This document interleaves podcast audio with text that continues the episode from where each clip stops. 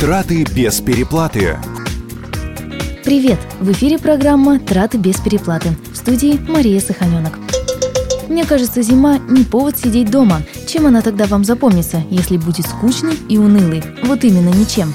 По мне, так лучше взять своих друзей в охапку и махнуть развлекаться. Поэтому для вас абсолютно бесплатно и с радостью я подготовила обзор некоторых мест, которые вам доставят массу удовольствия и не слишком опустошат ваш кошелек.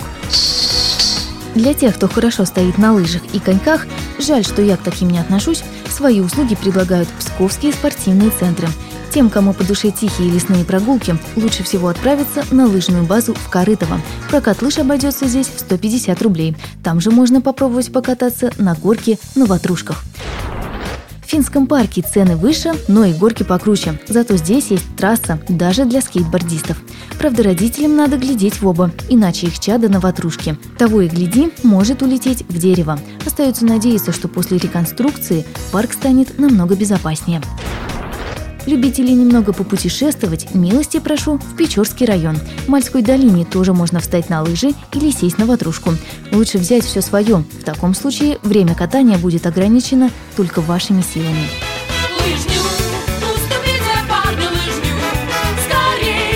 Самые экономные отправляются с детьми на абсолютно бесплатные горки у Мирожского монастыря и Ботанического сада. Особой популярностью у детворы пользуется горка на юбилейной и западной. Однако близкое соседство с транспортом не позволяет нам рекомендовать их для семейного отдыха. Естественно, не обойти вниманием и Ледовый дворец – Пусть и цены в нем немного выросли, но лично меня это все равно не остановило, и пару дней назад я отправилась покорять его лед. Если мои падения можно так назвать. Дневное катание мне обошлось в 220 рублей за час, но если прийти в выходной, можно сэкономить. Кстати, ценник для детей в два раза дешевле. Эх, зачем я выросла?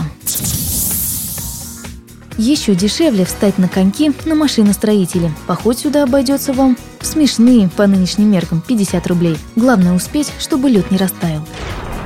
Тем, кому больше нравится вода в жидком состоянии, могут отправиться в бассейн. Не сказать, чтобы их в Пскове очень много, но все же выбрать можно. Главное, не перепутать с сауной.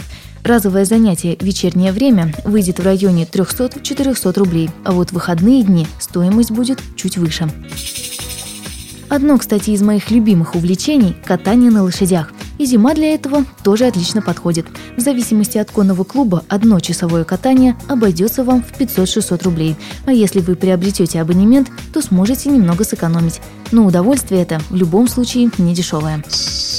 Тот, кто все же решил в новом году открыть для себя новое тело, смело идите в тренажерный зал. Разовое занятие обойдется в среднем в 200 рублей, а вот абонемент уже от 2000. Но это ведь копейки ради красоты, правда? А дома заниматься этим так лень. Надо подкачаться, надо, надо подкачаться. А чтобы научиться походке тигрицы или кошки, девушкам советую записаться на танцевальные тренировки. Кстати, первое занятие, как правило, пробное и совершенно бесплатно.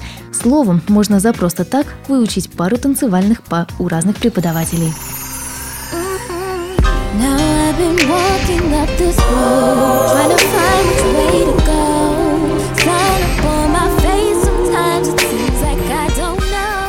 В общем, на мой взгляд, есть чем заняться и куда сходить. Главное, было бы желание.